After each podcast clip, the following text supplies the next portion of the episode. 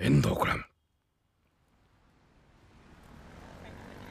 夏の高校野球新潟大会が昨日から始まりましたね。高校1年生の頃テレビ局の UX さんが募集した高校生スタンドリポーター。これに応募して野球場のスタンドでマイクを握ったのがこの業界デビューということになります、まあ、全ての始まりは高校受験に失敗したことなんですね。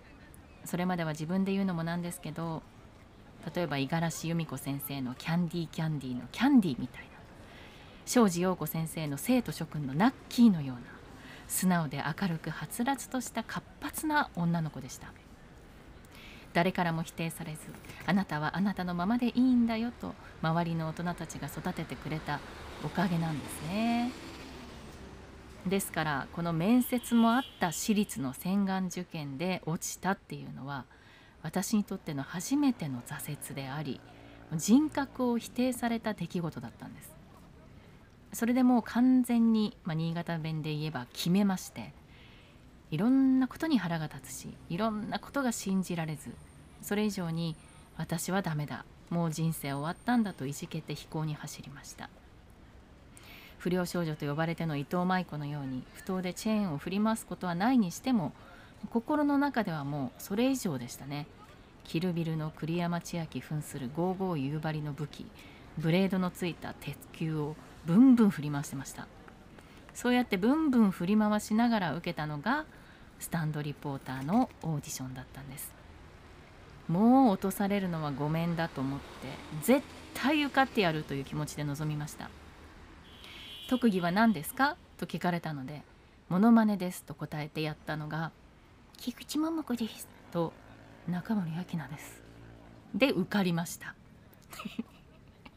UX さんもどうかと思いますけどもね。そして野球場のスタンド席から見る球児たちとか応援するチアガールとか吹奏楽部。ね夏だったからではなくて私には本当に彼ら彼女らがキラキラと眩しすぎて一瞬目がくらんだんですけれどもとにかく楽しかったんですよね。初めての人に「こんにちは」と話しかけて取材して3219の合図でカメラに向かって「はいこちら一塁側応援スタンドの遠藤です」って言って話し出すと久しぶりにワクワクドキドキと胸が高鳴ってもうほんとゾクゾクする経験でしたそしてある日私たちリポーターにプロデューサーが告げます。この中から決勝戦のリポーターをやってもらう子を2人選ぶからと私は思いました。絶対私がやるんだと。で運よく抜擢されて決勝戦のスタンドに立った時のことなんですがそれを今でもよく覚えてます。それまでどこかで私とは違うキラキラした人たちだと感じていたグラウンドにいる選手たち。声を張り上げて応援するスタンドの彼女たちと一緒にあ私もここに確実にいるんだという実感を得たんですね。その時におぼろげに掴んだものがあったんですがそれは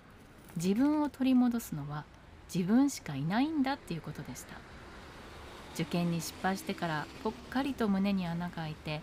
そこがスースーしてたけどそれを埋められるのはどんな小さなことでもいいから何かを始める何かに挑戦するそんな自分の一歩なんだなって思ったんですよね。